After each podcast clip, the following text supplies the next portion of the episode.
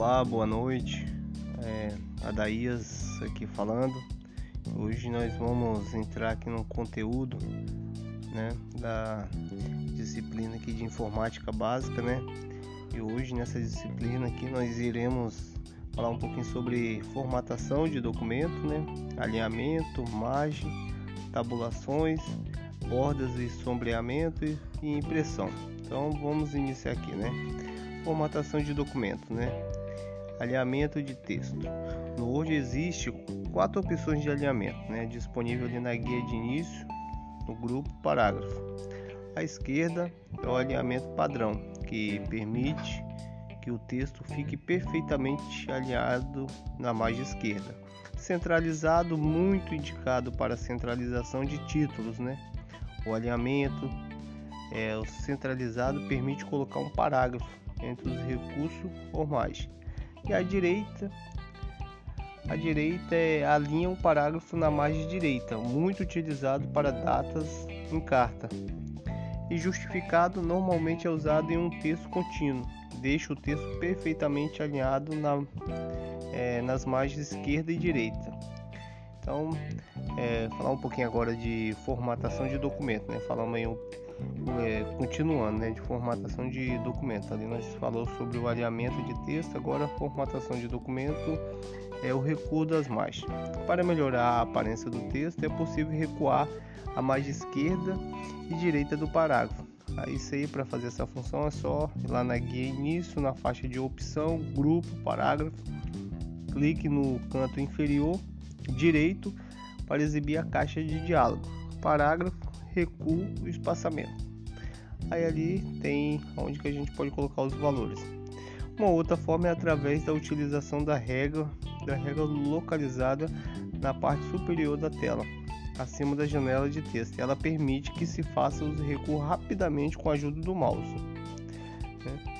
E continuando aqui, formatação do documento, né? tabulações. Tabulações é uma posição determinada para o alinhamento do texto, um local específico na página.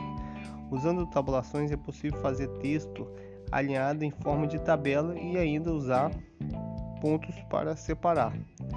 É, continuando aqui em tabulações, né, para criar um texto com tabulações, os seguintes passos devem ser realizados no início, ali no início, não, na guia de início, no grupo parágrafo.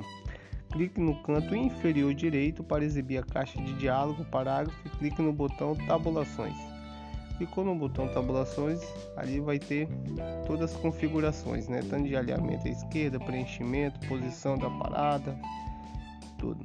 Continuando aqui em formatação do documento, né? As bordas e sombreamento, né?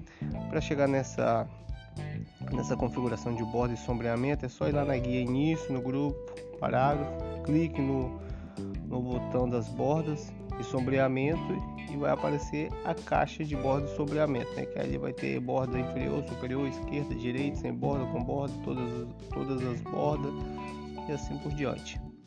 É, e continuando aqui em borda e sombreamento, né? Para criar uma borda. Escolha um estilo de linha, defina a largura da linha, escolha o local em que deseja clicar e clique em OK e a formatação de fonte, né? Na faixa de opções, é só ir lá na faixa de opções, na guia início, grupo fonte, vai estar disponibilizado de, diversos tipos de fonte, de estilo que pode ser escolhido para aplicar o texto. Ali vai ter as fontes negrito, sublinhados, sobrescrito. Aí fica a critério do usuário. É, o comando de fonte, né? Para obter mais opção de comando de fonte, utilize a caixa de diálogo fonte, clique no canto inferior do grupo, né, fonte, na opção vai aparecer várias opções ali no comando de fonte. A impressão do documento, né, é, permite visualizar na tela exatamente como se o documento será impresso. É possível alterar as margens, mover, re, é, redimensionar objeto, fazer a indicação do texto, tudo ali na impressão de texto né, impressão de documento.